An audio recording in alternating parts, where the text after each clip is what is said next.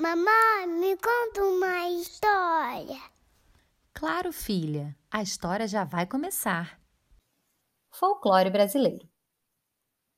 Ao entrar em sua escola, Mariana reparou que estava toda enfeitada com personagens que ela não conhecia.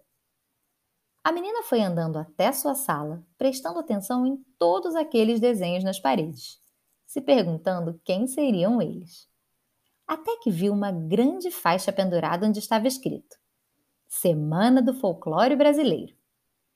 Sua professora reuniu a turma e disse: Crianças, ao longo desta semana vamos falar sobre o folclore. Mas o que é isso, Ana Helena? perguntou Mariana. Folclore é um conjunto de lendas populares que falam da nossa identidade brasileira.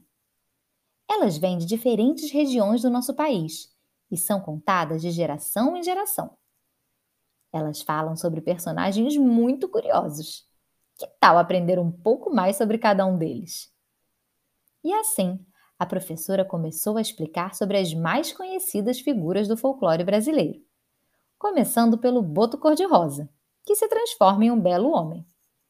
Para disfarçar o buraco por onde respira, usa um elegante chapéu e assim leva várias moças para passear mas à noite volta à sua forma original de boto e retorna para o rio onde vive. Também é na água que mora Yara. Conhecida como a Senhora das Águas, ela era uma índia que, para fugir de onças famintas, mergulhou em um rio e se transformou em sereia. Desde então, virou a protetora dos rios e lagos das florestas e usa sua bela voz para hipnotizar qualquer pessoa maldosa que queira agredir a natureza curupira tem os cabelos vermelhos e é muito sapeca. É o protetor das florestas e as defende de caçadores que tentam fazer mal a elas. Como tem os pés virados para trás, consegue despistar qualquer um que tente segui-lo. Já a mula sem cabeça era uma moça que foi amaldiçoada e transformada nesse animal, que parece muito com um cavalo, mas no lugar onde seria sua cabeça tem chamas. Ela galopa durante a noite por todas as florestas. Sem dúvidas, o mais famoso personagem do folclore é o Saci Pererê, um menino pretinho, de uma perna só, que usa um capuz vermelho e tem um cachimbo na boca. Por ter só uma perna, ele se locomove pulando. Ele adora fazer bagunça por onde passa e pregar muitas peças nas pessoas. Existem ainda muitas outras figuras, como a cuca, o lobisomem, o boitatá e a caipora.